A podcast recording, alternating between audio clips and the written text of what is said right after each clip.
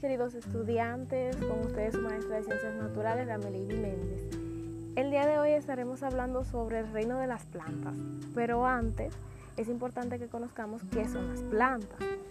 Bien, las plantas son seres vivos que son encargados de producir su propio alimento mediante un proceso conocido como la fotosíntesis. También son seres vivientes que nacen, se alimentan, crecen, respiran, se reproducen, envejecen y hasta mueren.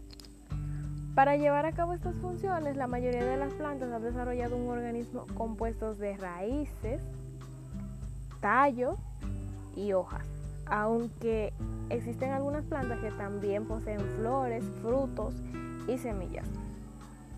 Bien, ¿alguna vez se han puesto a pensar cuál es la ciencia que se encarga de estudiar las plantas? Bueno, pues aclarando aquí, la ciencia que se encarga de estudiar las plantas es la botánica. Ya teniendo esto claro, podemos pasar a hablar sobre el reino de las plantas. El reino de las plantas es un grupo de organismos pluricelulares sin medio de desplazamiento y autótrofos, es decir, que producen sus propios alimentos. El reino de las plantas se caracteriza por ser pluricelulares, es decir, son organismos complejos que están compuestos de dos o más células organizados en tejidos. Son eucariontes. Sus células tienen un núcleo definido y pared celular de celulosa. Son autótrofos.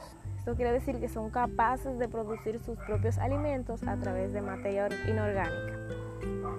Son aeróbicos. Hacen una respiración celular respiran oxígeno y expulsan dióxido de carbono. Y sobre todo son inmóviles, o sea, no logran moverse.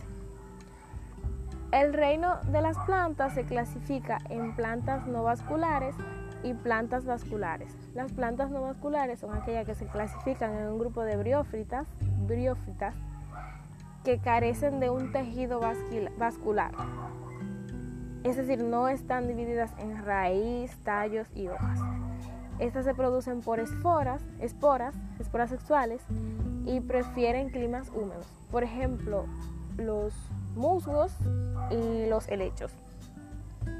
Las plantas vasculares se caracterizan por desarrollar la raíz, el tallo, la hoja y tejido vascular, a diferencia de las no vasculares.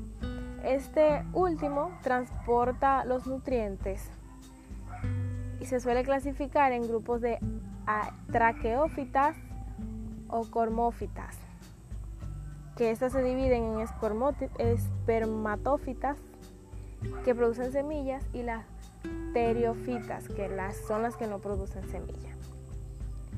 Bien, espero hayan entendido la clase de hoy. Pasen feliz resto del día. Será hasta una próxima, hasta una próxima entrega o un próximo encuentro.